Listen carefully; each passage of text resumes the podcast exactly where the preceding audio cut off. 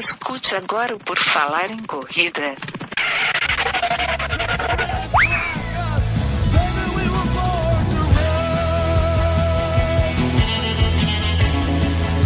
Are you ready to run?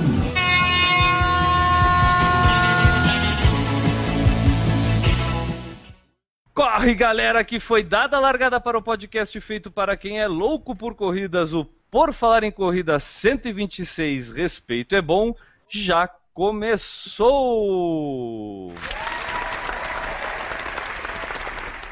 E nesta edição do podcast sobre corridas de rua mais irreverente da podosfera mundial e mais humilde também, teremos a participação dele e sua frase motivacional, Enio Augusto, arroba EAUG. Tudo bom, Enio? Tudo bem, a frase é: Seu corpo pode fazer qualquer coisa, é apenas seu cérebro que você tem que convencer. Não temos o Newton hoje para avaliar a frase do Enio, então vamos, vamos deixar passar em branco, vamos dar uma nota 10 para ele hoje. Participando da edição hoje, a gente precisou chamar quem pode falar sobre o assunto de uma forma com mais propriedade. Então a gente montou uma bancada feminina hoje aqui, Enio. E olha que beleza, teremos a Juliana Falqueto, arroba RunJuran, tudo bom, Ju? Tudo bom? Prazer estar com vocês novamente. Teremos a nossa doutora Giane Garlet, tudo bom, Giane? Tudo bom? Saudades, né? A gente aparece com frequência. A gente prefere não sentir saudades, Giane, prefere que você esteja sempre presente. Temos também a participação dela, que já teve por aqui também no Por Falar em Corrida, a Gislaine Aguiar, tudo bom, Gi? Tudo bem? E estreando hoje no Por Falar em Corrida, a Vitória Rezende, que é ultramaratonista e fisioterapeuta em breve, né, Vitória? Olá, tudo bem? Em breve, se Deus quiser. Então tá, bem-vindo ao Por Falar em Corrida, Vitória. Eu sou o Guilherme Preto, nas redes sociais vocês podem me encontrar por arroba corrervicia. E quem quiser saber tudo sobre o Por Falar em Corrida podcast, basta acessar o nosso blog, o www.porfalaremcorrida.com. E também, quem quiser nos acompanhar, pode seguir os perfis no Snapchat, é, Falar em Corrida, Correr Vicia, M. Geronasso e Juliana Bam. Utilizem nossas redes sociais, blog, Face, Twitter, Instagram, YouTube, para mandar suas mensagens, sugestões de pauta, relatos de prova, calendário, dica, dúvidas ou perguntas que a gente lê aqui. E sempre lembrando, avaliem o Por Falar em Corrida lá no iTunes, deixem seu rate o seu comentário, assinem o nosso feed em todos os agregadores de podcast possíveis no Android, Windows, seja lá onde for. E ajudem a gente a fazer o Por Falar em Corrida continuar aí para o ano 2016 no ar. E vamos às notícias que ganharam destaque no mundo das corridas na última semana. É tetra! Giovanni dos Santos vence a 17ª Volta Internacional da Pampulha. Em um final de prova emocionante, o mineiro Giovanni dos Santos mais uma vez sagrou-se campeão da Volta Internacional da Pampulha, prova realizada no dia 6 de dezembro em Minas Gerais. Ele venceu com 52 minutos e 34 segundos e conquistou o inédito tetracampeonato, somando nove vitórias brasileiras na competição. Giovanni também estará na São Silvestre no dia 31 de dezembro, e o segundo lugar ficou com o tanzaniano Joseph Panga, que cravou 52 minutos e 36, dois segundos atrás apenas, e o terceiro colocado foi o queniano Dixon Cherio, com 52 e 38.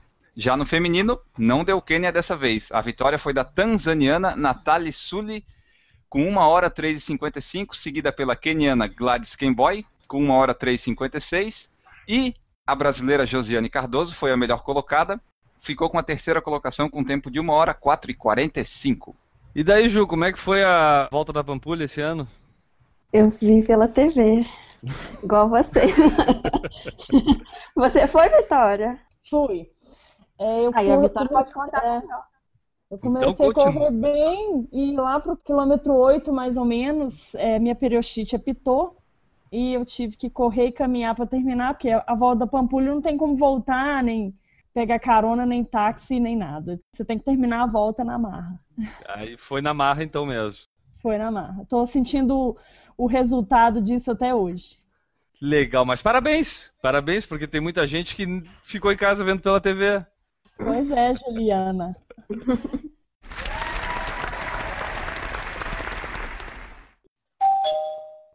Área 51. Corra a maratona extraterrestre da lua cheia. A Área 51 já foi retratada em diversos filmes de Hollywood como uma base secreta dos Estados Unidos onde acontecem experiências com alienígenas. Mas que tal correr a maratona extraterrestre da Lua Cheia na Estrada dos Extraterrestres na região do deserto de Nevada, nos Estados Unidos?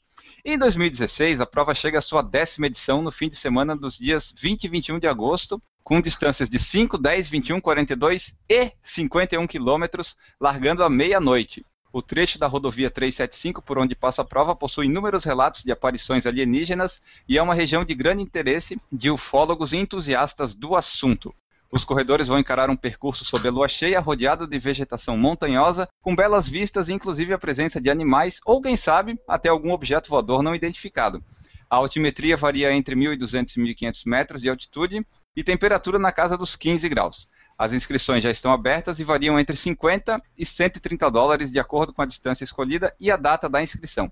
Para garantir uma vaga, basta acessar o site oficial full moon.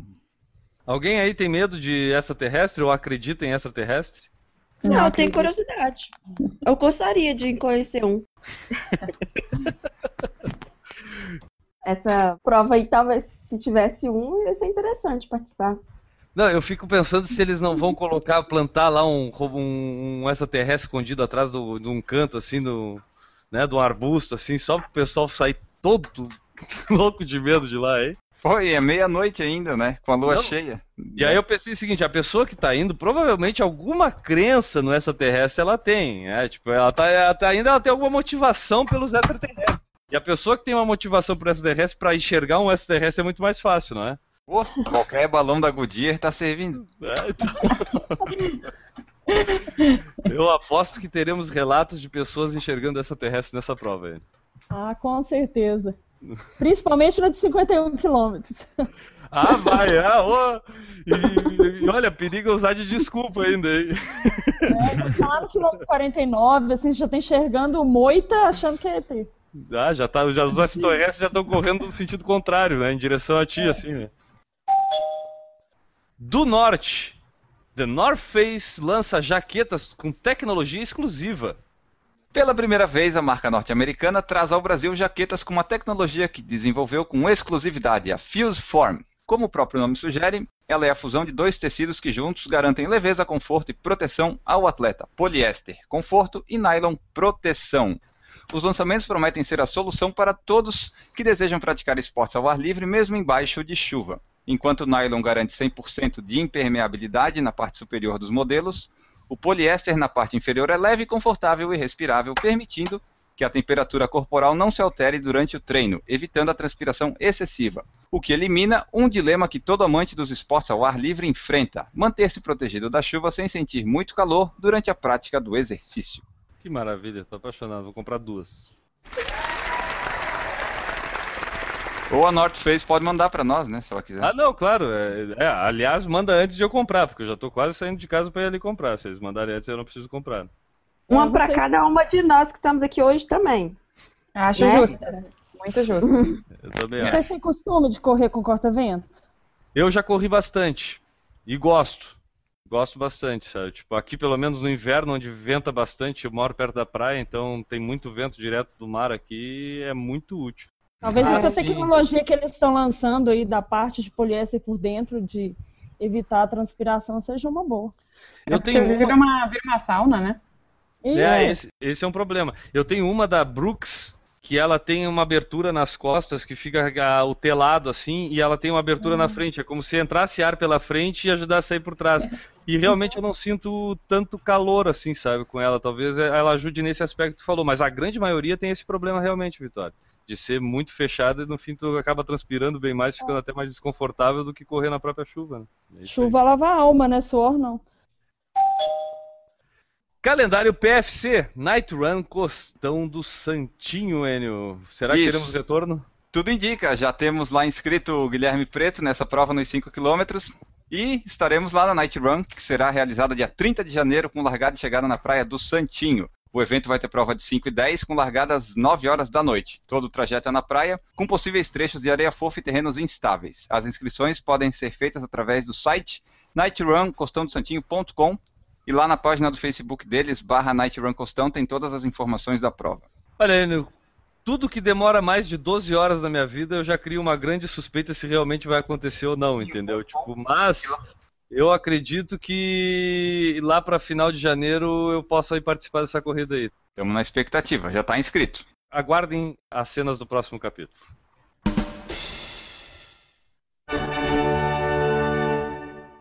Continuando nosso processo de feminização do podcast, vamos aproveitar o movimento sobre empoderamento feminino que tem acontecido de maneira mais forte recentemente nas redes sociais e internet para fazer essa edição, que vai contar com uma ampla participação feminina. Vamos abordar os assédios e abusos sutis que as corredoras precisam enfrentar para praticar o esporte. Coisas que até acabam ignorando ou se acostumando, aquelas coisas que elas já viram por aí ou que sabem que aconteceu com alguma amiga. Minha roupa não é um convite. Então, Enio, esse é um assunto que surgiu é, num bate-papo até com a Ju, num dos últimos podcasts que a gente gravou, cara, e a gente resolveu trazer isso porque é uma coisa muito comum que a gente vê acontecer, é esse assédio, vamos chamar assim, as meninas principalmente que correm. Vamos falar que isso já está meio que generalizado na sociedade, e, a, e as meninas que compõem hoje aqui o podcast vão poder falar melhor disso mas a gente vai tentar trazer isso mais para o nosso mundo também, que é o mundo da corrida, em que a gente vê isso acontecer constantemente. Lá no início do esporte, cara, a participação da mulher sempre teve muita controvérsia, elas tiveram muita dificuldade para ingressar realmente no esporte. Vamos falar diretamente sobre maratona. A primeira participação na maratona feminina nas Olimpíadas aconteceu em 1984, muito recentemente, sabe? As Olimpíadas começaram em mil, as Olimpíadas modernas em 1896. Desde lá tem maratona, só que a mulher foi participar de maratona feminina só em 1984. Então, é, é, existe todo um machismo por volta do esporte, né? E até quando a mulher ganha um destaque, a primeira coisa que se observa é a beleza dela, para saber se ela é bonita, se ela não é bonita, e aí compara-se ela com uma musa do esporte e tudo isso, e a gente acaba muitas vezes esquecendo o lado do esporte realmente em que essa mulher está inserida. Então eu queria começar já perguntando para as meninas que hoje vão nos ajudar a fazer o podcast, como é que elas veem essa participação das mulheres na corrida amadora, nesse nosso esporte aqui, se existe muito esse preconceito com a mulher participando, se o pessoal olha estranho para elas quando estão participando de uma corrida. A gente sabe que a participação feminina, e a gente fala isso desde o início do podcast, vai crescer muito ainda nas corridas, mas já tem sido maioria, principalmente em provas de 5 km pelo Brasil inteiro, a participação feminina é maioria. Só que isso até pouco tempo atrás ainda criava uma, uma versão, assim, quando a gente via mulheres participando, a gente via muita gente olhando estranho, pô, né, mulher participando de esporte, envolvida nisso. Como é que vocês enxergam isso? Quer falar um pouquinho, Ju, pra gente? Como é que tu enxerga essa participação das mulheres? sem dúvida nenhuma, a gente está dominando. Tem mulher para todo lado, o dia de treino tá, é muita mulher.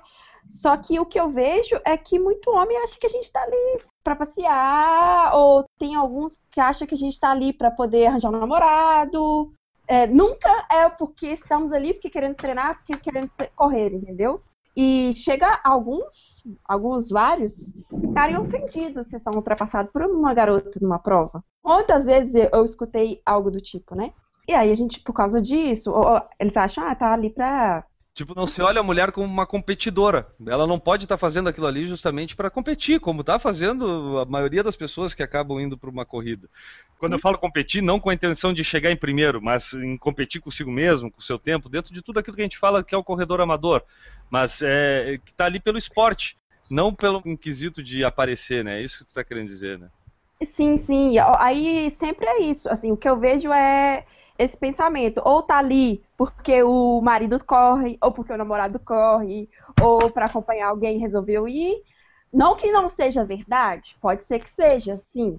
Mas já vem com esse preconceito, já vem com isso pré-determinado. Nunca ela pode estar ali porque ela quis, entendeu? É meio que é, ela está sendo levada por alguém, não é uma vontade dela. Quer ver? Agir é um caso assim. Ela tem o, o, Alexandre, o marido dela, é um cara que corre bem pra caramba. A gente já entrevistou ele aqui, ele fez a primeira maratona dele, a Mizuno Uphill, né? E ainda fez com um tempo muito bom. Os tempos dele em 10 km são muito bons e tudo. E agir, até por causa dele, imagino que tenha entrado no esporte. Até a gente fez um programa com os dois, né? E ela falou isso, que realmente ele puxou e tudo. No entanto, ela também se tornou uma corredora muito boa, sabe? Muito rápida. E disputa muitas Mais vezes. Ou menos. Ah, é sim, é sim. disputa muitas vezes pódio em algumas corridas, tem um rendimento muito bom. Tu sente isso que a Ju falou, Gi, de o pessoal de repente olhar para ti como não, ela só tá ali por causa do Alexandre e não é por uma vontade dela, pelo gosto dela também pelo esporte? Nunca senti, assim, a gente tá sempre junto, eu sempre gostei de esporte, na verdade, né, então, quanto a isso, eu nunca senti, não, assim, de estar tá ali por conta dele, né. Mas, Pode o... ser que as pessoas tenham essa visão, mas, já, já, mas não me falam, né. Já teve um peguinha com um homem na prova? É, então, é, eu já ouvi coisas do tipo, nossa, tão novinha, ai, uma menina me passou, meu Deus. Aí, ou então correr do lado, tipo assim, ah, eu vou contigo, né? Não posso perder pra uma mulher. Rindo, brincando, né? Mas a gente sabe é. que é. Enio, tu já perdeu pra uma mulher na corrida, Enio? eu já perdi várias vezes. Muitas. Eu não vejo tanto problema nisso, mas eu entendo perfeitamente isso. Existe muito esse machismo de que o homem não pode perder para a mulher, né, Giane? Existe, existe bastante. É, é, essa é a regra, na verdade, né? É inevitável acabar comparando. Parece que isso é proibido. Quando uma mulher faz uma ultramaratona, Vitória, tem muito homem que olha atravessado assim, dizendo: não, ela deve ter cortado o caminho, não pode ter chegado na minha frente. É, as duas ultras que eu fiz, não tinha como cortar caminho, porque era dentro de um parque e você corria 24 horas. Então, querendo ou não, você encontrava com essas mesmas pessoas durante as 24 horas, ou nos postos de hidratação, ou durante o percurso mesmo. Comigo eu nunca sofri, mas já vi várias vezes dois amigos correndo e falando: vamos, rápido, rápido, você não vai deixar uma mulherzinha ganhar de você. Ou então vamos passar ela, vamos passar ela, senão na linha da chegada vai aparecer ela na nossa foto, alguma coisa assim. E qual é o teu sentimento ao escutar isso? Tu fica indignado ou tu diz, coitado, puta, tem que pensar Olha, nisso? Sinceramente, eu caio na risada porque é um sentimento de inferioridade, desculpa, mas ele devia fazer a prova dele, não pensar em ganhar de uma mulher. Mas dá vontade de correr mais, é né? Ridículo, ah, tá. É, lógico que eu acelerei meu passo. não, é, assim, eu não sou uma pessoa rápida. Eu não sou rápida. Também e não, na, na última uma, uma, prova que eu fiz super devagar, o cara ficou indignado e ele vinha, sabe que assim, ele não dava conta, ele vinha e vinha e falava assim, ser rápida, menina. E vinha, e vinha, e vinha até, até a chegada. E aí no final, ele veio, nossa, tenho que te cumprimentar, você corre muito bem. Mas, tipo, como se eu só ganhei dele porque eu corro muito bem, entendeu? Só tipo, ele te mas eu... assim, nossa, você corre muito bem para uma mulher. É. faltou, faltou. E assim, gente, pra que isso? Eu não gostei e eu fiz questão de correr rápido pra baixar a bola desse cara, porque foi muito ridículo. Eu não sou uma pessoa rápida. E essa prova, inclusive, eu estava numa época muito devagar. Então, ele tem que baixar a bola e pensar, eu estou devagar e vai passar um milhão de mulheres. Mas por que, que ele implicou comigo? Porque eu passei do lado dele. Então, essa ultrapassagem para ele foi ofensiva, entendeu? E aí ele ficou, foi tipo 5 quilômetros nessa. era uma meia. Vai, volta, vai, volta, para ele poder chegar no final e admitir a derrota dele. Ah, você corre muito bem, parabéns. Foi derrotado por uma lenta, né, Ju? Tipo isso. Isso tipo dói. Isso. É. Cara, mas hoje em dia a gente vê a mulherada dominando as corridas e cada vez mais melhorando muito o desempenho, né? Tipo, é, a gente vê elas melhorarem cada vez mais em questão de tempo e tudo. Muito motivado até por essa competitividade. Eu acho que a mulher também tem muita competitividade. A gente acha que só o homem às vezes é, busca essa competitividade, mas a mulher tem isso também. Como eu falei, às vezes competitividade contra si mesmo, contra os seus limites, ou contra suas amigas, seu grupo de amigas, eh, fica se comparando, a gente se compara a isso, mas é, é, é uma coisa que a gente vê dominar bastante. Vocês sentem que isso tende a mudar? Vai, a corrida está se tornando um esporte feminino, basicamente? A gente tem visto a maioria das mulheres, principalmente em provas 5 km, como a gente estava falando, né, Enio? Não, a maioria da prova de 5 km aqui de Floripa, pelo menos, e a maioria do Brasil, que eu vejo, acompanho os concluintes, a maioria é sempre mulheres. Nos 10 ainda não muito, mas nos 5 sim, e daí nos 10 está chegando perto e daqui a pouquinho passa. Já lá nos Estados Unidos só falta elas passarem na maratona, nos concluintes. Porque até nas meias maratonas, as concluintes mulheres já são maioria em relação aos homens, né? Isso. Você sabe que na minha foi mais mulher, né? Na maratona, né? Na Wine Glass, né, Ju? Foi. E Ju, como é que tu vê esse crescimento da participação feminina aqui? Tu tem um motivo assim? É porque a mulher não tinha um outro esporte para participar? Como o homem às vezes tem lá o futebol com os amigos, eh, tem e, e às vezes a mulher acaba indo para academia, não tem isso. Isso seria um motivo para a mulher ter optado pela corrida? Tu encontra uma resposta para isso? É, eu penso, a corrida está na moda. A mulher, ela, em muitos lugares, aqui no Brasil, ela é a maioria, né? Então, ela está refletindo a participação feminina na corrida, ela está refletindo, refletindo o que é as mulheres na população, em geral. E como recomendação médica, Giane, né, a gente falou contigo já em outro programa e tu aconselha em vários casos, assim, para a mulher até fazer a prática da corrida, né? Porque muitas vezes acaba dentro disso, acaba socialmente ela não tendo mais outra opção de esporte, alguma coisa assim. Tu identifica isso muito no dia a dia? Eu identifico, sim. Eu acho que como é um esporte de custo relativamente baixo, eu acho que isso ajuda. Mais ou menos independente também, que tu pode botar o teu tênis e sair no horário que tu quiser, não necessariamente tu precisa um horário fixo para correr. Então isso acaba facilitando bastante. Tem filho na escola, enfim, tem algumas coisas que eu vou aproveitar aquele momento, vou ali e corro, né? É, o que a Ju falou também é verdade, está na moda, então todo mundo vê os outros correrem, querem correr. E a proporção de mulheres na sociedade é maior. Então, tem mais mulher no mercado de trabalho, tem mais mulher gastando no shopping, tem mais mulher correndo também. E eu, acho que a escolhe como realmente ser um, um esporte fácil. Tu não precisa, para jogar futebol, tu precisa de 10 mulheres. Para correr, tu corre sozinha. Várias coisas facilitam a corrida ser o esporte de, de escolha. E para a gente, tem mais uma coisa que eu acho que é importante, que a gente valoriza muito a questão do perder peso, do emagrecer, e a corrida é um esporte que faz isso relativamente rápido. Então também é mais uma motivação, né, para a mulherada querer correr. E uma pergunta geral, quem quiser responder, se manifeste aí. O quanto dessas mulheres que a gente vê hoje invadindo o mundo das corridas são levadas ou induzidas por homens? Exemplo, pode ser pelo marido que está correndo e aí ela acaba uh, se motivando a correr junto. Eu não estou dizendo que ela está indo só por causa do marido, mas é, um, é uma porta de entrada tem o irmão que corre, pode ser um, algum amigo que convidou para ir para uma assessoria, mas o homem trazendo a mulher, vocês conseguem ter alguma ah, visão disso assim? Ou são as amigas? Pô, tem uma amiga minha que está indo, é mais fácil ver a amiga levando a amiga ou algum homem levando a mulher? O que, que vocês acham? Eu acho que é um pouco amiga de tudo. Levando... É um pouco de tudo. É, tem tudo, mas eu acho que mais fácil é a amiga, porque a amiga vai, a maioria das vezes corre com você, né? O marido não corre, né? É. Marido é ou sai na Geralmente frente. os ritmos já são diferentes. Aí Exato. provavelmente pode até estimular, mas vai ser difícil fazer sempre um treino junto. No caso, por exemplo, a Gi, como eu falei, o Alexandre tem um ritmo muito bom. Provavelmente vocês não conseguem fazer um treino o tempo todo junto, né, Gi? Não, foi como a gente falou naquela que a gente No participou, né? É, no outro programa. Ele faz comigo, me incentiva bastante, cobra bastante, isso é bem bacana, porque eu acabo melhorando. Mas não tem como a gente treinar sempre junto, pela diferença de ritmos, assim, né? Mas quanto as meninas estavam falando, é, eu percebo que as amigas incentivam, incentivam, porque tu vê no Instagram que ela correu, que ela emagreceu, como a Jenny falou, que pra mulherada é o que hoje a maioria quer, né? Então, assim, só que no nosso círculo de amizade, não sei se por conta que a gente é um casal, o que, que a gente percebe bastante? É, a mulher não corre, ah, eu não gosto de correr, eu não corro até ali na esquina, eu não consigo correr.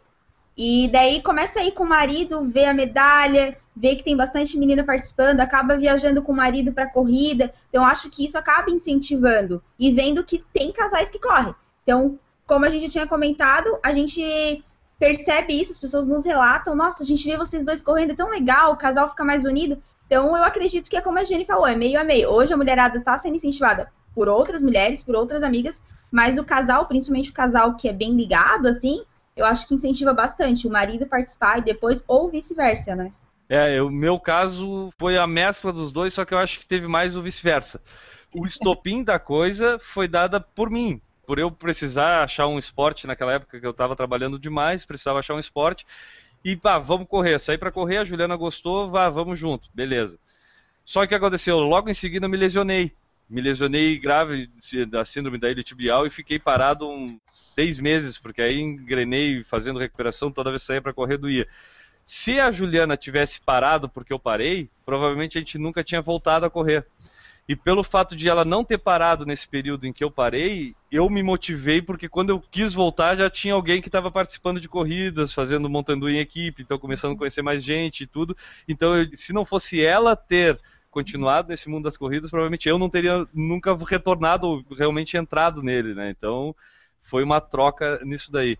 Só para concluir esse, esse, esse inicinho que eu acho legal para a gente dar uma noção de o quão é importante ter também essa união entre homem e mulher, tanto amizade quanto no relacionamento, na corrida, porque isso permite, a corrida permite que a gente tenha isso.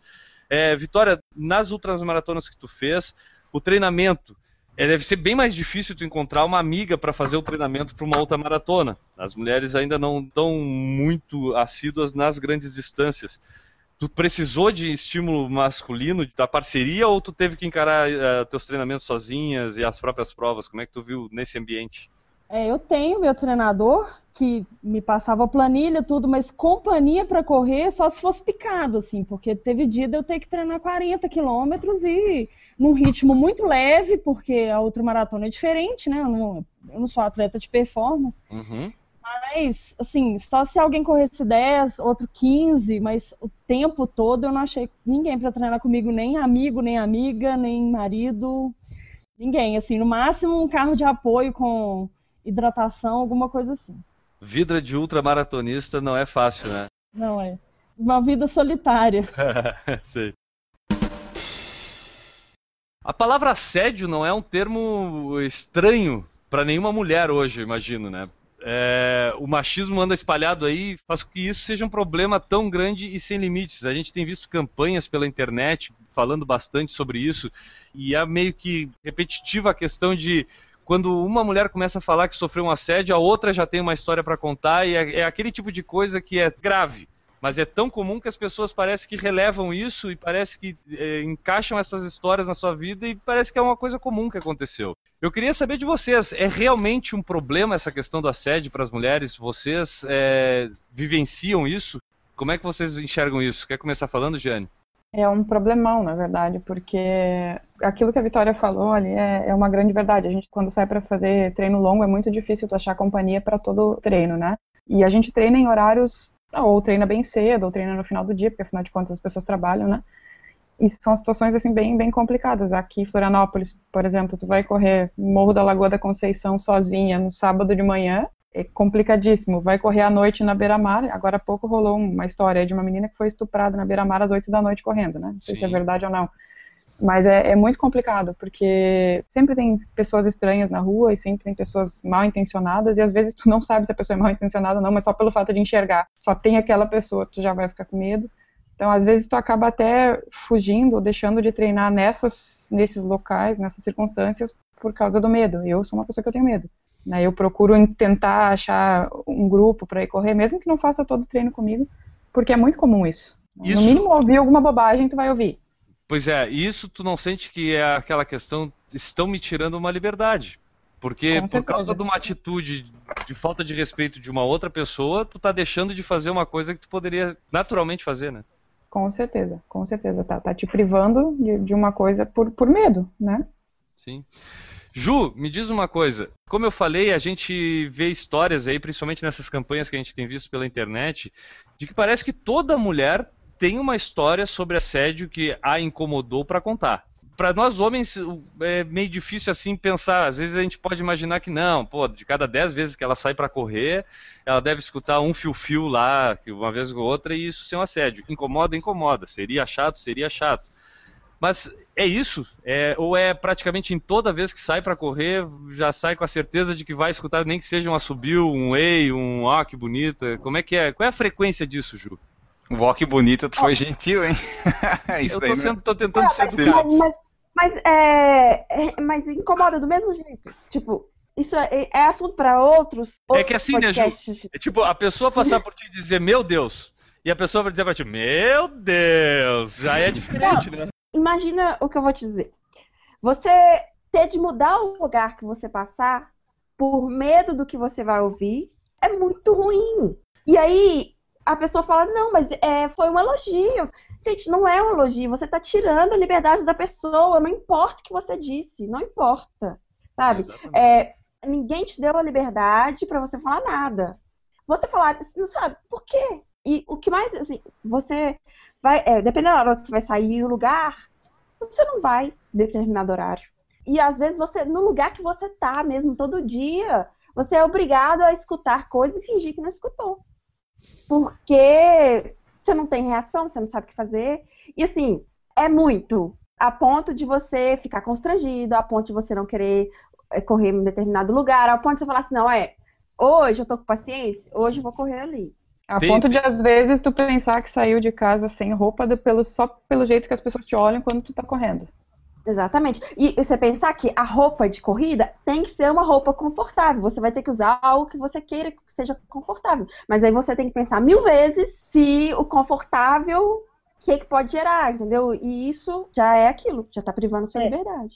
Comigo nunca aconteceu, mas com uma amiga minha de corrida, o cara falou pra ela, mexeu com ela, ela achou ruim, e ele virou pra ela e falou assim: Ah, tá bom, sai pra correr com essa sainha e não quer que a gente mexe.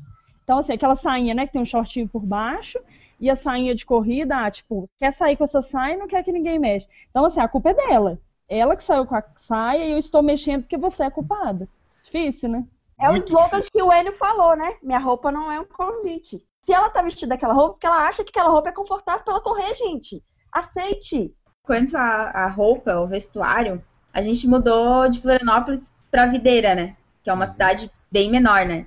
E em Florianópolis eu corria na beira-mar ou onde fosse treinar, dependendo do horário, se tivesse calor. Como a Juliana falou, é, tem que se sentir confortável. E normalmente é, a roupa tu tem que ficar à vontade e tal. Então eu sentia confortável correr de top, por exemplo. Ou se tu for correr na praia, se tá de férias, com a parte de cima, pra já tu aproveitar, tomar sol. Então, assim, é isso, digamos que lá em Florianópolis, a cidade vitoriana é praia, beleza. Aí cheguei aqui em Videira, saí a primeira vez pra correr, camiseta, short e tal. Daí é, já ouvi comentário assim, ah, menina que corre e tal, porque daí eu trabalho no corpo de bombeiros. Ah, bombeira que corre. Daí eu pensei, meu Deus, já repararam que eu corro, porque tem mulheres que correm aqui, mas são bem poucas, assim, né? E como é uma cidade de morros, elas treinam mais na pista. Eu gosto mais de correr na rua mesmo. O que, que aconteceu? Saía eu, camisetinha e tal. Daí, um belo dia, muito quente, tirei, fiquei de top. Daí parei e pensei, meu Deus, eu não vejo nenhuma mulher quase correndo. Aí imagina uma mulher correndo de top. Coloquei a camiseta de novo. Daí começou mais quente, calor. Tá, vou tirar. Daí tirei, mas aquela coisa, tiro, não tiro. Assim, tu ouve uns assobio, uma buzininha e tal. Só que acabou que eles tiveram que se adaptar a ver eu correndo de top. Tanto é que o, o pessoal que eu trabalho lá no Corpo de Bombeiros comenta. Fulano falou que viu a bombeira correndo. Então eles agora eles têm o slogan a bombeira correndo, a menina que corre. Mas assim, corro de top, sabe? Tento, coloco um fone de ouvido, nem, às vezes não tem nem música. Se, eu tô, se a música tá chata, eu até desligo. Mas olho pra frente e finge que não é comigo. Mas assim, tô correndo de top, porque tem que me sentir confortável, assim, eu acho. Mas olha, olha a construção que tu teve E que fazer é, para que uma isso coisa- ser aceito, né? Isso, e uma coisa que eu tive que trabalhar comigo, né? E outra coisa que eu percebo, assim, que até tive uma situação, acho que na semana passada, que tem mulheres que também têm preconceito com a gente, Ah, sabe? As claro, mulheres têm preconceito com elas sim. mesmas. É, de cena de, de eu estar passando e, tipo, falar pro marido, não olha. Ele olhar e tu ouvir um tapa nas costas, é verdade? Então, assim, pô, é, as mulheres também têm preconceito. A gente tá falando, né, do mundo feminino e tal, mas a gente tem que ver que a gente tem que tentar levar de uma forma melhor possível e não deixar que esse preconceito. Mas é que é, é o problema parar que de a, correr. a a sociedade é machista. Não Sim, é o homem que é sociedade- machista, não é a Isso, mulher que é é. machista, né? Falou a sociedade tudo, é é machista, né? Eu, eu tenho Mas- um exemplo de ontem, assim, de, de- da nossa corrida, do nosso treino coletivo. É, uma menina chegou correndo, eu saí e voltei correndo de top, bem tranquila. E, e uma menina chegou, saiu de camiseta e chegou de top. E aí uma colega da, da equipe olhou pra ela, não, assim, não foi mal intencionada, mas falou assim, ué, tá correndo que nem piriguete agora? É, o que eu acho é o seguinte, a gente não pode acostumar. Escuta o assovio e fala, ah, vou acostumar. Não, isso não é legal. Tá errado. Quem tá errado são eles. Eu não tenho que acostumar com nada, sabe? Eu acho. Eles têm que parar. Para, aceite. Aceite que a gente vai correr ah, do jeito que é confortável pra gente. Quem tem que acostumar com isso é eles. Não é a gente que tem que acostumar com assovio, com cantada. Não, não é isso. Foi-se o tempo que a gente corria de camiseta da Hering de algodão, né, gente? Acho que não é questão de, de se acostumar, né? Mas é tentar de uma forma. Não vou deixar de correr, não vou deixar de correr de top por conta Sim. disso. Eu acho que isso não. Não, não pode deixar de correr, mas também não podemos aceitar de boa e ignorar que, ah, não, isso é normal, acontece. É. Não. Mas é que assim, eu acho que o que eu vejo da situação que foi exposta pela Gi, eu acho que é bem legal a gente ter essa, essa experiência dela de uma cidade mais de interior, porque eu imagino que isso no interior ainda vai ser bem mais ah, visível esse tipo de questão, né? Por Sim. causa da cidade ser menor, né? Não digo nem só pela Poucas cabeça das mulheres pessoas, mas pelas correndo. pessoas se conhecerem mais, se verem mais, aí cria mais aquela intimidação diferente. Às vezes a gente ir para Beira-Mar Norte, pô, tu vai passar por um monte de gente que talvez nunca mais tu veja na vida, vai ver só um dia e olha lá, ou vai se ver todos os dias, é uma pessoa que tu não tem contato nenhum, é bem diferente tipo de situação numa cidade grande. Mas eu- o que me, me assusta é a questão de o quanto da tua liberdade é tolhida pela falta de respeito de uma outra pessoa. Ou seja, a Gi, ela consegue hoje correr de vitória. É o seguinte, eles vão ter que ver. Eu não, eu não tô mais preocupada com eles. Mas até isso, ela botou a camiseta, tirou a camiseta, pensou no que o outro ia pensar, para saber se o outro ia falar isso. E isso eu vejo embutido na cabeça da mulher e que eu acho que é uma coisa que está totalmente errada, porque é o que a Ju está falando. Não é um problema teu pensar nessa situação em se tu tá criando um constrangimento pro outro ou não. O- se eu tô criando um constrangimento pro outro ou não, até de repente tá, vai ser um problema para mim resolver, mas o outro tá se sentindo na, na, na liberdade de poder falar alguma coisa pra mim simplesmente pelo jeito que eu tô vestido.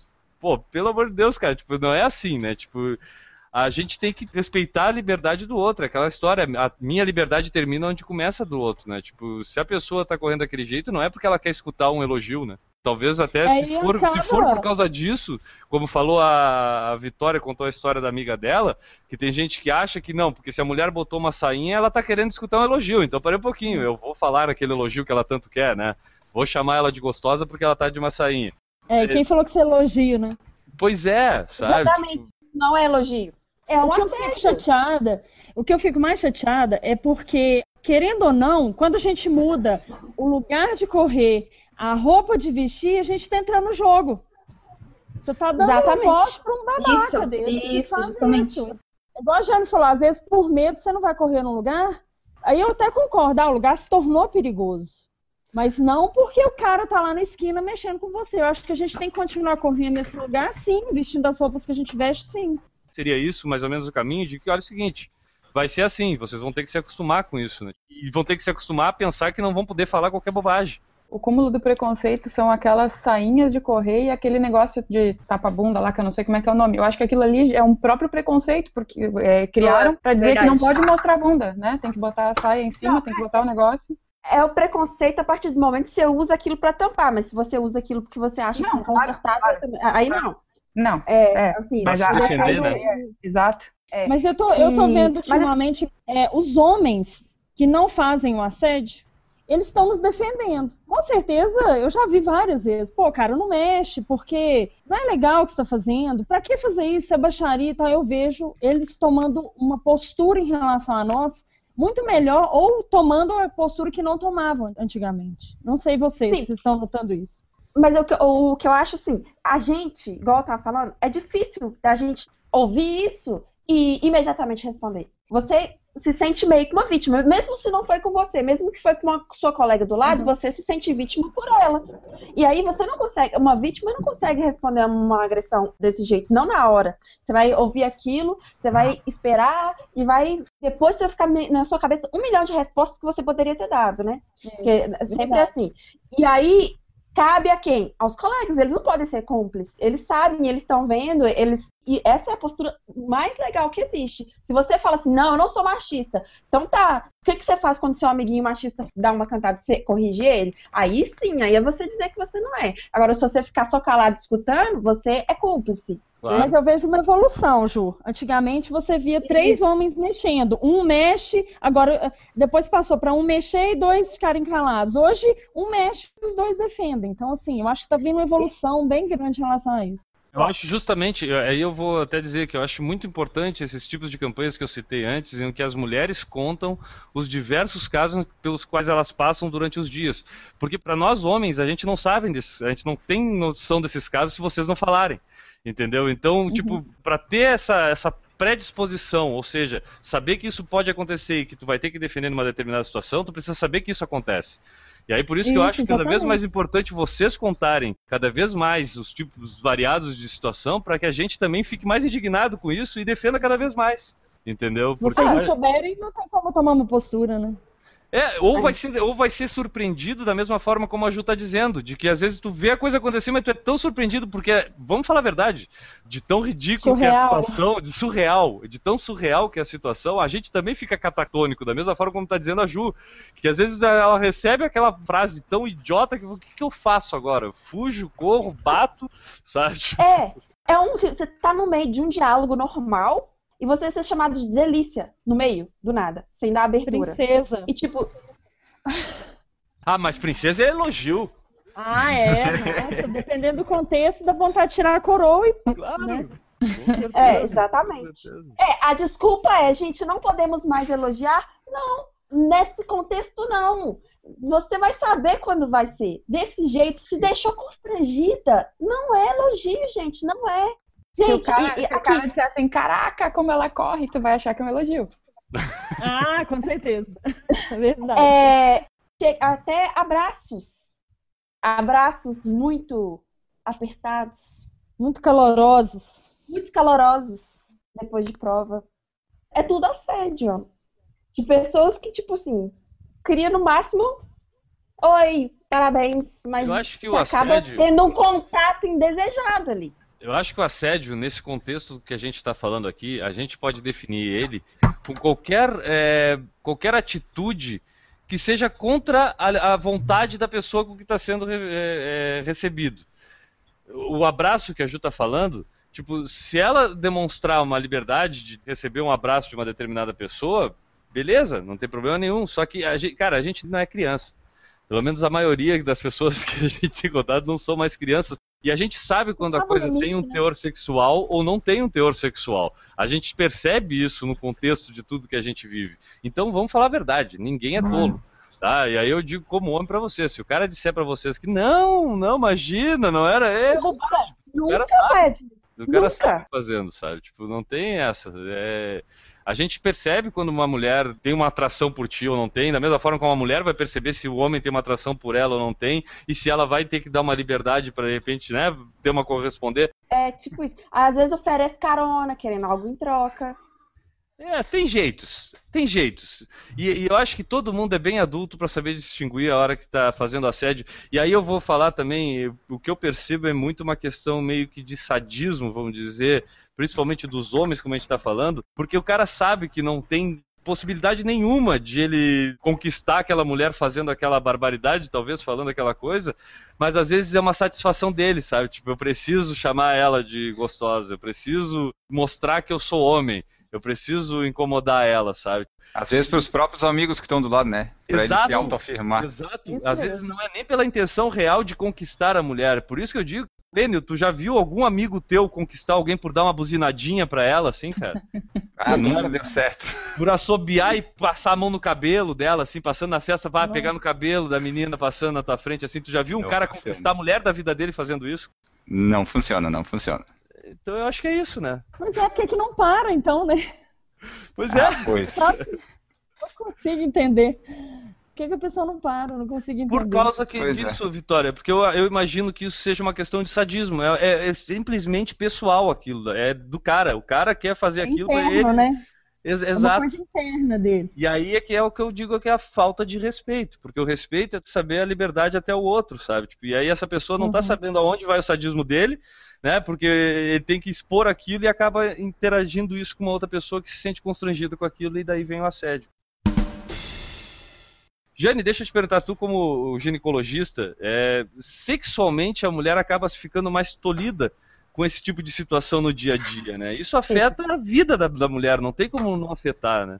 Sim, afeta. É, todos os, os casos de, de distúrbios sexuais que a gente tem, assim, grande parte deles tem a ver com isso, né? Com situações que, que constrangeram a mulher e aí ela se, se fecha, né?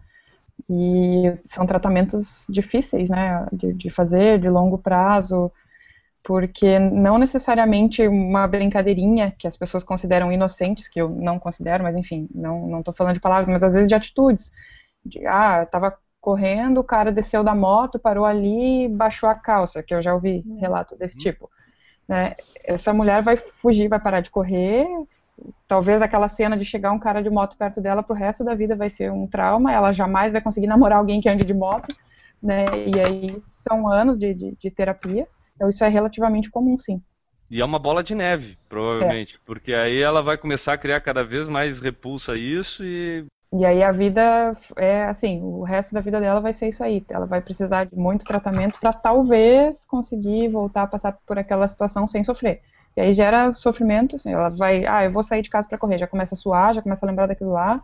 Já dá uma né? ansiedade, já... já dá uma ansiedade, tudo que remete àquela cena, porque a gente está falando, ah, o cara mexeu, falou, mas a gente não chegou a falar das atitudes do cara que vem e, e belisca quando tu está correndo, que é uma é coisa isso comum. que eu ia te perguntar. É isso que eu ia te perguntar, se você já atendeu alguma mulher que o cara chegou a tocar. Sim, já. Já é mais de uma, mais de uma. Principalmente nessas situações né? assim, de, de, treinar de madrugada, o, o, dia clareando, aí pega a cara bêbado saindo de festa, né? É, o cara parar no meio da rua, baixar a calça e ficar se masturbando na frente da mulher que tá correndo. Já sei de relato de pessoa conhecida, me contou. Uhum. Então, assim, como é que tu vai lidar com isso?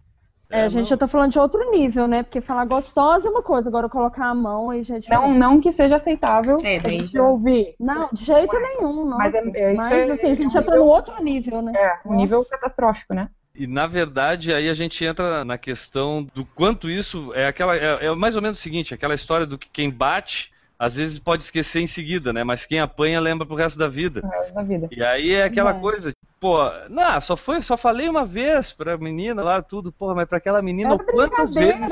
O quantas vezes ela deixou de sair para treinar a corrida, porque aquele carinha falou uma vez só na vida dele pra menininha é. que tava passando, né? É. é era brincadeira, eu não tava falando sério. É. é, aposto que ela adora, aposto que ela gostou, sabe? É, ela gosta. Quem não gosta de receber um elogio? É, isso, isso. Complicado. Dentro disso, eu mencionei, a gente vê várias campanhas aí, até quando a gente teve é, a ideia dessa pauta, a Ju compartilhou lá no nosso grupo um vídeo da Juju, né, Ju? Juju é Prazer. Eu... É, é, Juju. Em que ela fala justamente disso, né, de o quanto às vezes parece banal uma coisa que realmente interfere na vida para sempre, né, de quem está sendo assediada, né. E aí tem vários. A gente andou olhando aqui uh, um site que é o Chega de Fio Fio, né, Enio? Isso. Ah, que legal, não conhecia. Onde o pessoal relata, né? Tipo, a pessoa está em Florianópolis, daí em determinado ponto ela sofreu algum tipo de assédio. Daí ela marca lá no mapinha e descreve a situação. Aí tem isso em Florianópolis, tem em todo o Brasil, né? Todo mapinha ali, daí tem várias situações ali. Vocês é, veem esse tipo de atitude das mulheres, isso até pelo que falou nesse vídeo da Juju, que a Ju compartilhou lá com a gente, é o início de tentar uma revolução aí para ver se a gente educa essas pessoas que acabam interferindo e, e afetando a vida de outras por causa do assédio? Eu acho que é uma tentativa de fazer uma coisa que não seja partir para agressão física. Eu acho que é tipo assim, uma última cartada antes, sei lá, de colocar o nome da pessoa na roda, falar o que, que aconteceu, contar quem foi, ou o cara chegar e mexer e você partir para agressão. Porque não sobrou muita coisa para mulher fazer, porque vai fazer o quê? Pois é, né? É, é uma coisa que não tem o que fazer, né? Esse, eu acho que esse é o grande problema do assédio, né? Não é crime a pessoa te chamar de gostosa. Então, assim, pra gente, pro nosso lado, fica bem difícil. Ou até em determinadas situações pode até ser, né, Vitória? Só que até tu provar isso, pô, aí tu vai Verdade. ter que te expor de um jeito, da, da dedicar isso. talvez dias da tua vida para ter que resolver um problema desse para tu manter a tua honra, entre aspas, né? É, às vezes a pessoa não tem nem força física é. nem psicológica para levar um negócio desse adiante. O quanto vocês veem a, esses tipos de ações surgirem como resultado mesmo? Vocês perceberam, por exemplo, desses vídeos da Jojo, Ju, que tu compartilhou com a gente, no teu círculo de amigas, o quanto repercutiu isso, o quanto vocês estão mais ligadas nesse tipo de assunto? Então, é, o que eu percebo é o seguinte, muitas vezes, muitas, muitas amigas, elas recebem esse tipo de coisa e ficam simplesmente constrangidas. Com o constrangimento, elas vêm e falam assim, você acredita que é, não sei quem falou isso comigo? Aí depois, você acredita que não sei quem falou isso comigo? Eu falo assim, olha, eu acredito porque, né, hoje em dia, e entendo que você não conseguiu ter reação nenhuma, porque realmente você foi a vítima, você fica assustado e tal. Não aceitar, não achar isso normal, sabe? Tentar, igual ela falou, Vamos fazer um escândalo? Vamos sair falando, vamos fazer podcasts, vamos publicar nas redes sociais, vamos reclamar. E aí, isso chegar no, no ouvido, até não precisa nem ser dele, mas do coleguinha dele que estava lá e escutou também e não falou nada, para poder ir, ir acabando aos poucos com essas coisas, entendeu? Porque isso acontece e é todo dia, e foi ontem, foi hoje, semana passada, toda hora tem alguém falando, olha, você acredita que eu tava, no, acabei meu treino, fui lá bater um papo, conversar sobre a prova, e no meio do não sei o que, o cara falou isso comigo. É tipo assim, é o tempo inteiro às vezes você fala assim, não, é um fio-fio no desconhecido, um, um gostoso de um cara que. Não! É do seu colega mesmo, sabe? É todo mundo. Às vezes é, é, tá ali do seu lado. Pois é, deixa eu já te incluir então, já, já emenda dessa tua resposta. Acontece isso muito dentro dos grupos de treino, com os colegas de corrida também? Tu percebe isso, Ju? Percebo, porque é isso que eu tô falando. É, parece que igual a Vitória falou, ah, mas ela tá com essa saia. Então, eles começam a ficar, acho que aquela roupa de treino é uma abertura para eles fazerem certos tipos de comentários que são constrangedores e que ninguém não estamos ou elas não estão dispostas a ouvir aquilo naquele momento, no, naquela situação, entendeu? Eu acho que é bacana assim essa parte é, que ela falou e assim por exemplo, o Alexandre, ele ouve de amigos, é, é, ele já me relatou isso, do tipo, tu deixa tua mulher sair para correr assim? Então, assim, Olha. é. E dele falou, cara, eu sei da índole dela, né, a gente se conhece há tanto tempo, sei o que, que é, e ela sente melhor assim. Então, eu vejo que ele também bate de frente com isso, mas, pô, tu ouvi isso de um colega teu? Ah, tu vai deixar ela sair assim? nossa, a Gi corre de top, né? Tu não liga? Eu já não foi nenhum nem dois, entendeu? Que ele me relatou isso. Então, assim, é para ver como parte do ciclo mesmo, tanto de treino, tanto de colegas, família, que me perguntam, nossa, tu vai assim? De preconceito de família, de mulher, de amigos, de estranho. Então, que às vezes não é um assédio, mas é uma forma de preconceito, né? A resposta seria bem rápida, né, Gi? É, tô indo correr. Ou ela tá indo correr, ela não tá indo fazer outra coisa, né? Tipo, ela, tá ela sente melhor assim. Tanto é que nessa, nessa, no início do que eu tinha relatado ali, da questão do top, eu ficava de. O que, que tu tá tirando e colocando essa camisa? Eu falei, ah, sei lá, né? Aqui a gente tá chegando na cidade. Ele se sente à vontade assim, corre assim.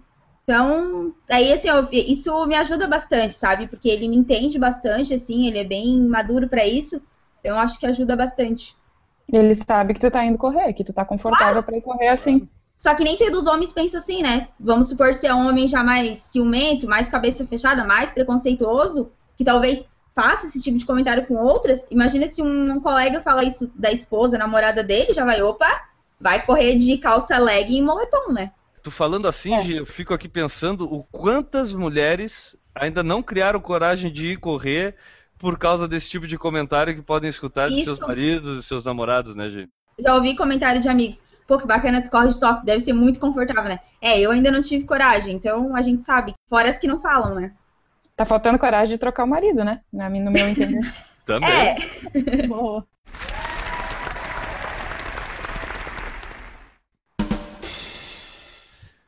Bom, a gente já falou sobre o quanto interfere principalmente na questão de segurança e de opção por aonde eu vou treinar, como eu vou treinar, com quem eu vou treinar, essa questão do medo de sofrer algum assédio ou verbal ou físico, porque até como falou a Jane no, no início, a gente teve recentemente um, um, depoimento de uma menina que, se eu não me engano, ela não chegou a ser estuprada justamente porque um rapaz de bicicleta acabou é, impedindo que o cara que estava tentando arrastar ela ali para as árvores, pro mangue, ali, né? Isso, pro mangue, conseguisse isso e aí ela acabou não, mas ah, né, não foi estuprada. Tá, imagina a cabeça dessa guria mesmo sem ter sido. Provavelmente ela não voltou até agora a correr na beira-mar. E para tu ter ideia de como isso mexe com as pessoas, eu moro praticamente na frente do lugar onde aconteceu isso. Eu sempre saía para correr um quilômetro para esse lado, voltava e para outro lado da beira-mar. Nunca mais. É, Os meus treinos mudaram. Eu já citei várias vezes aqui o meu ambiente de treino. Eu poderia tranquilamente ir para a praia, correr na praia qualquer momento, porque eu moro muito perto, e especialmente a Juliana, minha esposa, já há muito tempo evita de ir quando pode ir sozinha para a praia, pelos diversos casos. Essa semana mesmo já teve o caso de um outro assalto na, na trilha, já teve várias tentativas de estupro, já teve estupro concretizado nas trilhas de acesso à praia pela insegurança do lugar. Então, o que? Tem um lugar muito bonito para se treinar, mas não pode utilizar por causa justamente dessa segurança. Então eu queria que vocês falassem, cada uma de vocês, do que já teve que fazer, se já teve alguma situação de insegurança, que já teve que desviar caminho, ou, pô, tava indo aqui, mas vi ali uma situação meio ruim, opa, vou voltar, ou trocar o lado de rua que for, para evitar é, um olhar mais obsceno, alguma coisa assim. Quer começar falando, Ju, de alguma situação tua desse tipo de assédio? Eu sou muito, muito, muito medrosa, então, eu já falei com vocês, né? Eu faço meus treinos durante a semana em voltas de um quilômetro, Uhum. porque é onde eu sei que tem pessoas. Os longos, quando eu estava fazendo a Pampulha, eu já cheguei a dar meia volta algumas vezes, porque eu fiquei com medo. Fazer isso, tipo, ver alguém, me, me sentir um pouco com medo, desviar e evitar alguns horários. Tipo, já bem. faz Já. parte da tua vida, o ter que se adaptar para evitar. faz parte. Isso, já faz parte da minha vida. Vitória, tem algum caso assim, alguma situação que tu viu que, pô, hoje eu percebo que tive que mudar parte do meu cotidiano para evitar esse tipo de insegurança? Sim, é, eu, eu estudo de manhã, eu faço faculdade de manhã, mas eu tinha uma aula toda terça-feira e daí meus treinos de terça e quinta ficaram meio prejudicados e eu mudei para segunda-feira. E essa volta de um quilômetro que a Ju tá falando é mais ou menos é a volta de um quilômetro que todo mundo faz aqui em Belo Horizonte, quem treina no bairro aqui que chama Belvedere. Eu deixei de treinar na segunda-feira à noite porque é muito deserto. As vocês em volta da Praça da Lagoa Seca, mas elas não ficam no entorno desse um quilômetro. Então, é, motoqueiro, às vezes é, a pessoa fica parada na esquina, sabe? Assim, não é legal. Dois, eu já vi até três caras reunidos, assim, eu tive certeza que ia ser assaltada ou que eles iam fazer alguma coisa comigo e com outra menina que estava vindo atrás. A sorte é que veio um bando de corredores, assim, de uma assessoria, e a gente entrou meio que no bolo, deu um sprint, assim, junto com eles, porque eu tive certeza que a ia sobrar pra gente alguma coisa. Ou um assalto, ou qualquer coisa parecida. Então, segunda-feira eu não vou mais nesse local. Mais um- uma vida mudando por causa desse tipo de Ah, com insegurança. né? certeza. É isso aí. Giane, tem alguma história para contar, além dessa aí da Beira-Mar que, a gente tá, que tu acabou de falar? Algumas coisas mudam, assim, com uma certa facilidade. É, a semana passada mesmo, teve uma semana retrasada, eu cheguei em casa tarde, teria que treinar umas oito e pouco da noite, começou a chuviscar, mandei uma mensagem pro grupo para ver se tinha alguém que não tinha corrido ainda, né? Ah, todo mundo já correu, bom, então oito e meia da noite eu vou deixar de correr, porque sozinha não vou Não na beira-mar, né?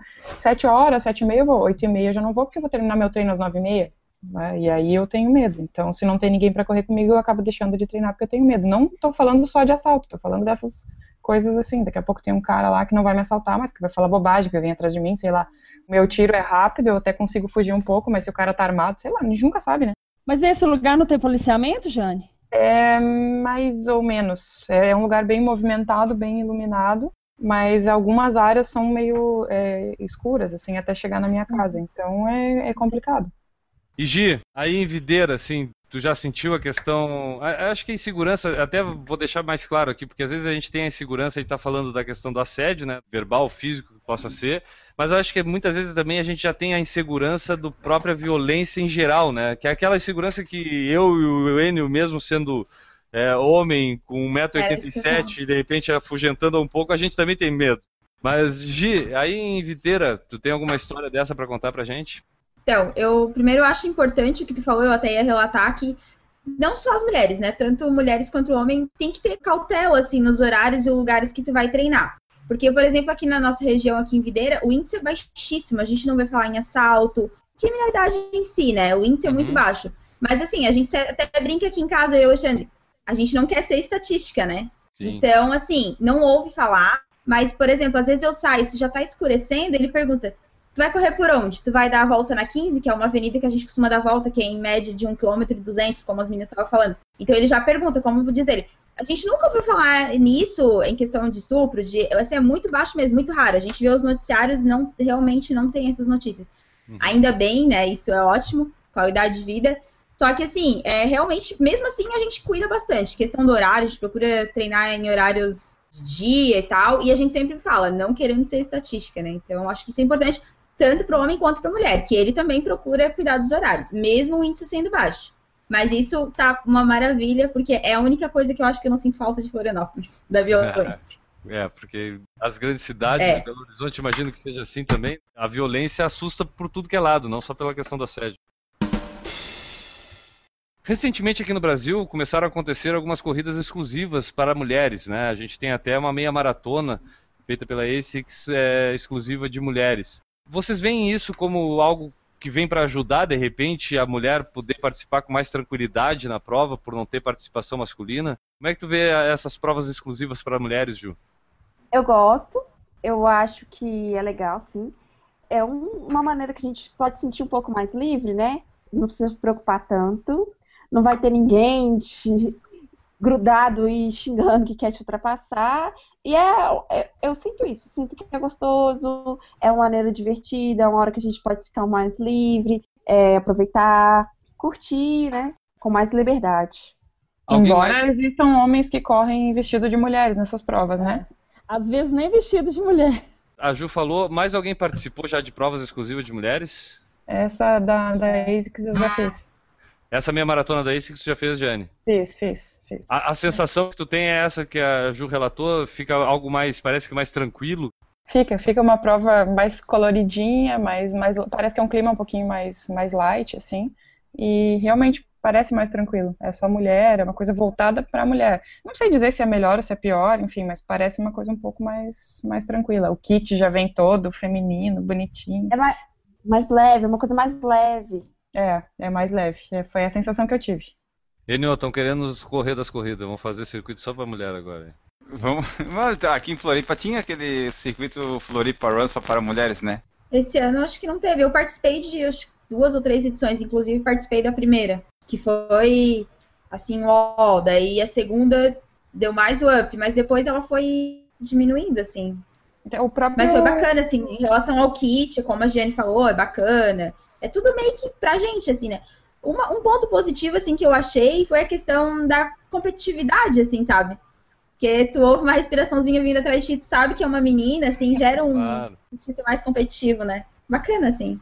O próprio challenge, né? O triatlon tem uma corrida que é só para mulheres no, no- Isso. Verdade. É, no sábado Nessa tem dois prova. eventos, que é o sprint triatlon e a corrida feminina, né? Que se eu não me engano é 5 km, É, que é. é exclusivo para mulheres também. Embora a ideia seja meio preconceituosa, porque se tu vai ler lá no site, eles falam que é para as familiares dos homens que vêm fazer o, o triatlon, né? Como se a mulherada não pudesse fazer. É Mas- como, ah, traz a tua esposa, pelo menos ela tem uma corrida. Isso, isso. Ah, bota ela ali fazer 5 km rapidinho, enquanto amanhã tu vai fazer um meio iron, né? É, tipo isso. isso. É, Como se o meio Iron fosse pro homem e, Isso, a e a mulher mulher. sai, sai da cozinha pra ir ali fazer 5 km, depois tu volta. Muito bem observado, Jânio. Realmente dá essa impressão mesmo. Bom, para terminar, eu queria que vocês ajudassem as meninas que possam estar nos ouvindo assim sobre como agir quando enfrentar uma situação dessa, quando começar a perceber que está tendo que mudar a sua rotina devido a esse tipo de insegurança. Aconselham a- as meninas fazerem aí nesse tipo de situação de assédio. Poderia sugerir, Ju? É difícil, né? Tentar na hora reagir, falar que não gostou. Eu sei que é difícil, né? é difícil a gente conseguir fazer isso na hora, né? Lógico que essas cantadas no meio do caminho, você não vai parar de treinar pra pedir pro cara ter respeito.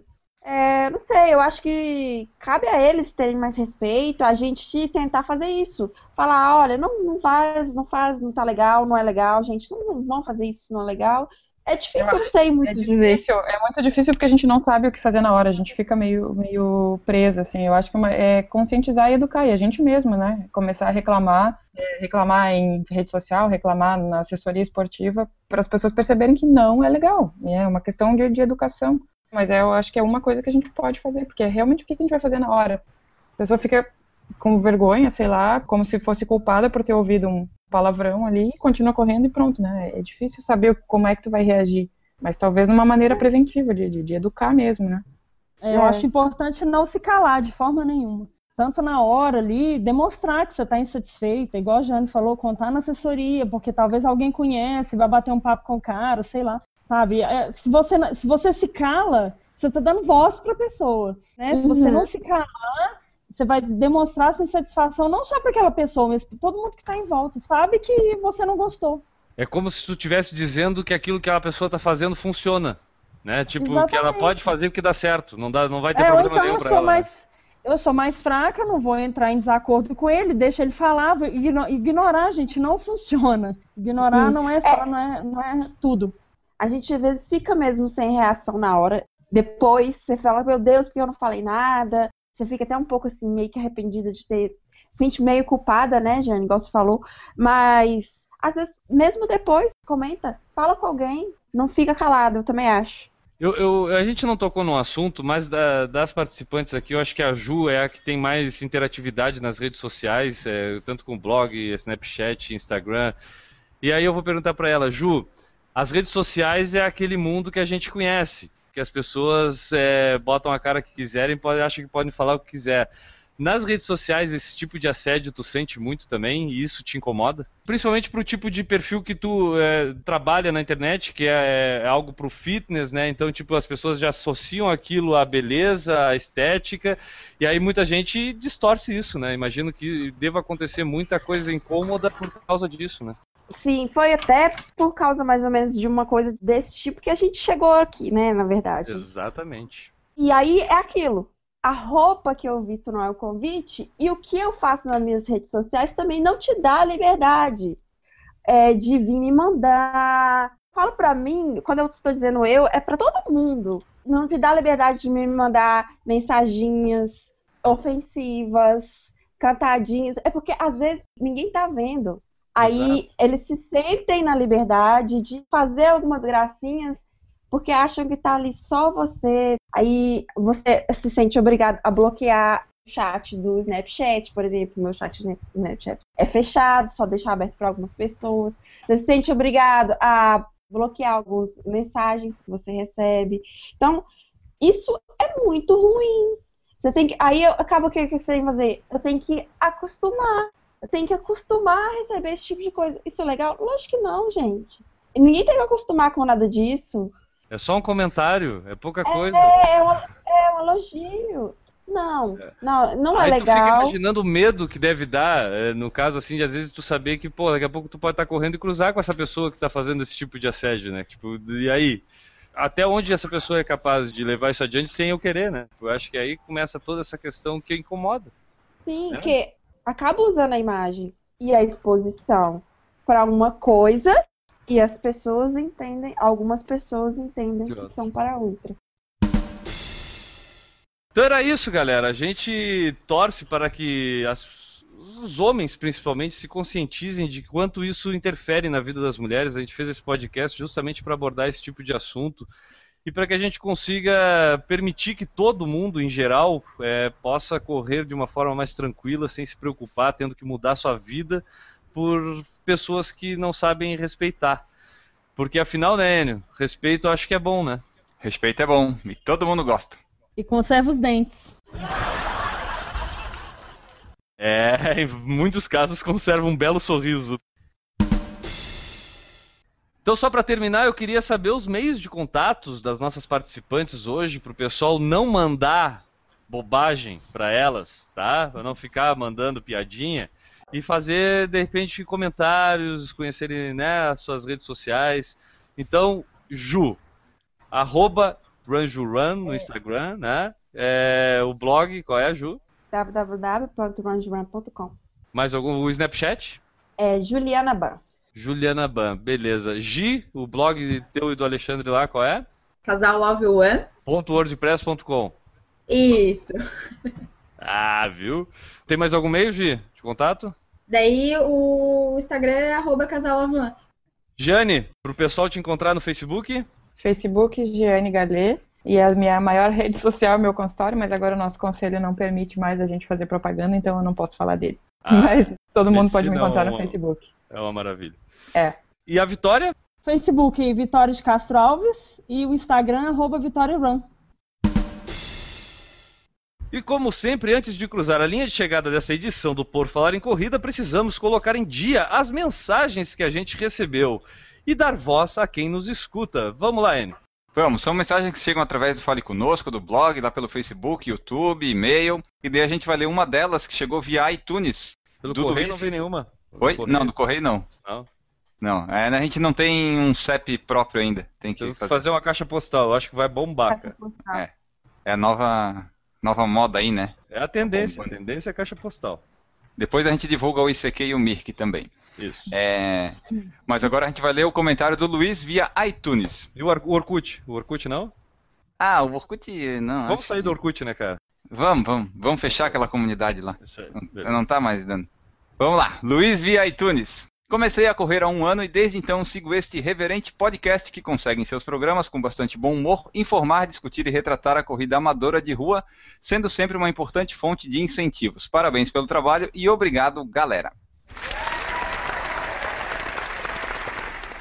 Pra quem não sabe, né, Enio, esse aí é o nosso salário, né, cara? É, vale mais do que dinheiro. Enquanto não ganhamos dinheiro, isso é nossa fortuna. Enquanto não ganhamos dinheiro, isso vale mais que dinheiro, né? Exatamente. E daí só, o pessoal que estiver ouvindo ainda a edição e quiser mandar pra gente qual a edição do PFC que gostou mais em 2015, são 51, manda lá pra nós via mensagem que a gente faz uma compilação nos podcasts do começo do ano dos podcasts que o pessoal mais gostou. Qual é que tu mais gostou, Enio? Eu gostei bastante dos filmes de corrida, porque a gente fez uma lista de 42 filmes intermináveis, mas que ficou legal. Então escutem essa aí, filmes de corrida, ele recomenda ela. Desses 42 filmes, a gente assistiu quantos? Eu não assisti nenhum, eu acho. 42? Aí não. A gente fez 42 filmes de corrida, acho que a gente não tinha assistido nenhum. Aí tu É uma imaginando- maratona. Tu fica. Ah, Jânio! Jânio, eu fui entender que ele tinha colocado 42 filmes no final do podcast. Eu fui entender que ele tinha feito isso por causa da maratona. A maratona de filmes de corrida. Parabéns, Jânio.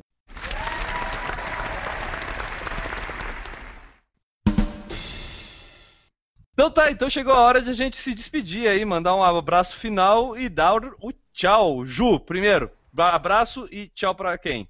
Abraço pra todos. Pra Coca linda hoje. Hoje eu amo a Coca. Explica por quê, porque o pessoal do podcast ainda não sabe. Não! Não. A Coca me convidou para levar a tocha. Olha, eu estou com a minha cartinha aqui. Olá, Juliana, você é ouro. Você espalha a felicidade de um jeito especial. Esses votos significam que você foi indicado pela Coca-Cola para conduzir a tocha olímpica Rio 2016, que vai passar pelos quatro cantos do país.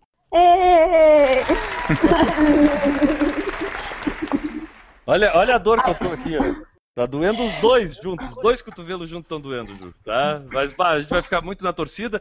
A Ju ser escolhida aí pra carregar a tocha e representar o Por Falar em Corrida lá carregando a tocha. Gi, um abraço, vai deixar, mandar um abraço pra quem? Manda pro Alexandre. Manda um abraço pro Alexandre. Pra Lia. Ah, fotinha da Lia. Muito linda, a gente fica olhando as fotos. É, é uma, uma garota propaganda, né? Eu Não pode enviar o book dela. dela pra, pra Globo, porque senão vão querer contratar. É muito Ah. linda. Então, um abraço, Gi. Obrigado pela tua presença mais uma vez aqui com a gente. Obrigada também, eu que agradeço. Tchau, tchau. Jane, muito obrigado mais uma vez pela tua participação, Jane. Obrigada pelo convite. Aí o terceiro, quarto convite desse ano, quarto, né? A gente O Enex- falou em Angelina também, quarto convite desse ano. Mandar um beijo pra todo mundo aí e um ótimo 2016. É isso aí, lá, lá em Angelina, tu e a tua irmã, a Nádia. A Nádia, que tá do outro Nádia, lado do computador nos assistindo. Tá lá Isso na outra ponta da casa nos vendo. Abração, Nádia. Tá? É, Vitória, muito obrigado pela tua presença, tua estreia no Por Falar em Corrida. Obrigada a vocês, obrigada a Ju que me chamou. E para vocês quatro, quatro pessoas que eu conheci hoje super legais, ó, obrigada. Estamos aí sempre. Contem comigo. Enio, valeu, cara. Chegamos a mais um podcast. Mais um, a 50 edição do ano. Semana que vem vai ter o 127, acaba o ano e voltaremos no 127, 128 e assim por diante. Enio,